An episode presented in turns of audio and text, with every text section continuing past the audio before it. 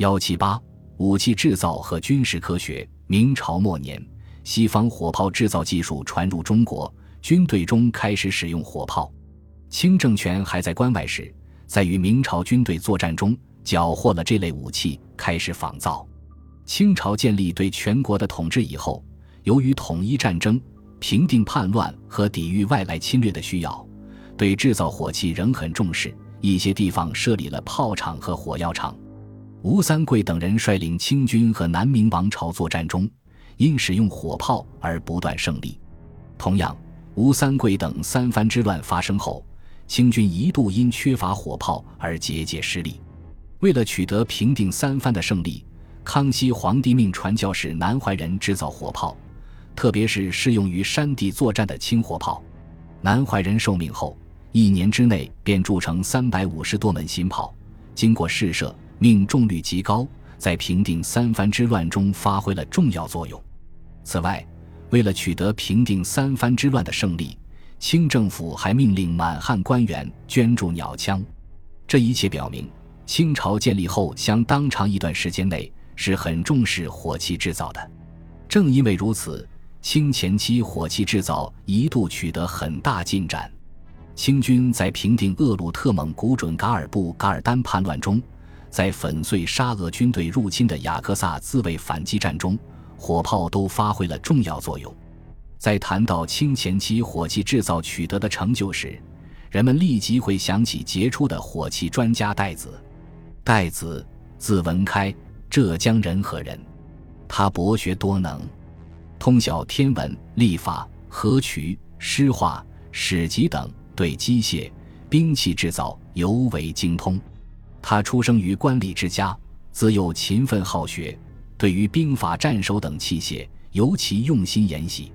康熙朝平定三藩之乱时，戴子以布衣从军，在军队中，他充分发挥自己的才能，创造和仿制了许多兵器。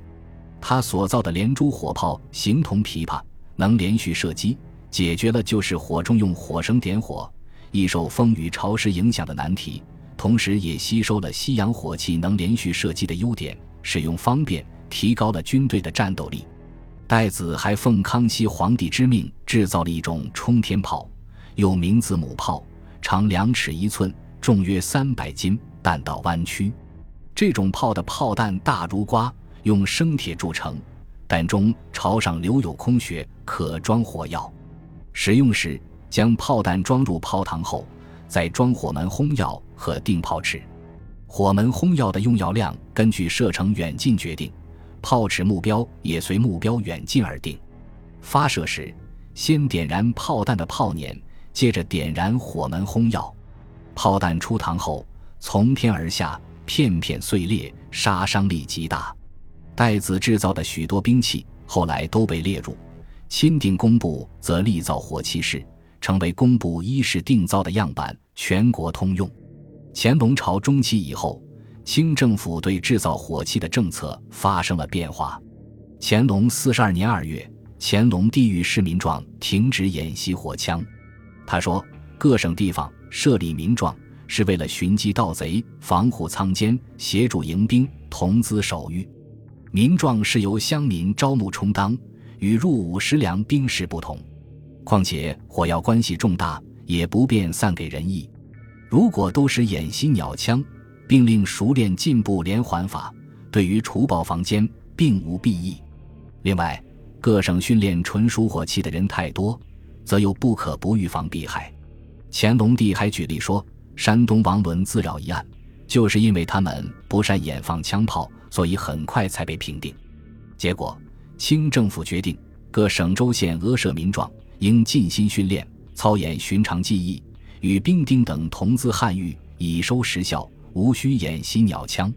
不久，清政府又决定五科不得改用鸟枪。就这样，火器的制造几乎陷于停顿，更谈不上有所发展了。清前期军事科学著作取得了一定成绩。雍正年间出版的《徽画集》反映了军事地理学的成果。该书作者李培，字义熙，直隶礼县人。他毕生致力于历史地理学研究。为了吸取明朝灭亡的历史教训，求天下太平之策，写出了《徽画集》一书。该书内容主要是讲用兵韬略，特别论述了怎么样经营天下的策略。作者认为，如果北上，应当先举齐、秦，镇抚荆襄，再伺机出兵京、洛；如果南下，则应是先经后淮，先淮后江。如果要卫戍京师，必须采取层层设防之策。首先要守住涿州、通州、昌平州、冀州这些肘腋重地；其次要守住倒马、紫荆、居庸、古北口、山海关这些重要关口。此外，偏头、宁武、雁门三关、辽东、宣化、大宁三地，也都是关系京师安危的重要地区，绝不能掉以轻心。该书作者还提出，应当边外防边，河外防河。即加强京师外围的防守力量，特别是西北防务。该书主张应当大力加强树木的种植，使其成为网络化，形成绿色屏障，则可以有效地阻止敌人骑兵的进攻。《治平胜算全书》是清前期又一部有影响的综合性军事著作。该书作者年羹尧，字亮公，汉军镶黄旗人，曾官至四川巡抚和川陕总督。年羹尧长期负责西北边防，注重研究军事，《治平胜算全书》既是他研习历代兵书的心得体会，也是带兵作战的经验总结。该书全面论述了如何治军、怎样使用兵器以及战场选择、城池攻守、火攻水战等内容。书中特别强调了训练士兵的重要性，认为只有平时训练严谨，战时才能整齐划一。书中还强调了鼓舞士气的重要作用。对于怎样指挥作战，该书作者认为要趋利避害、扬长避短、攻守得宜。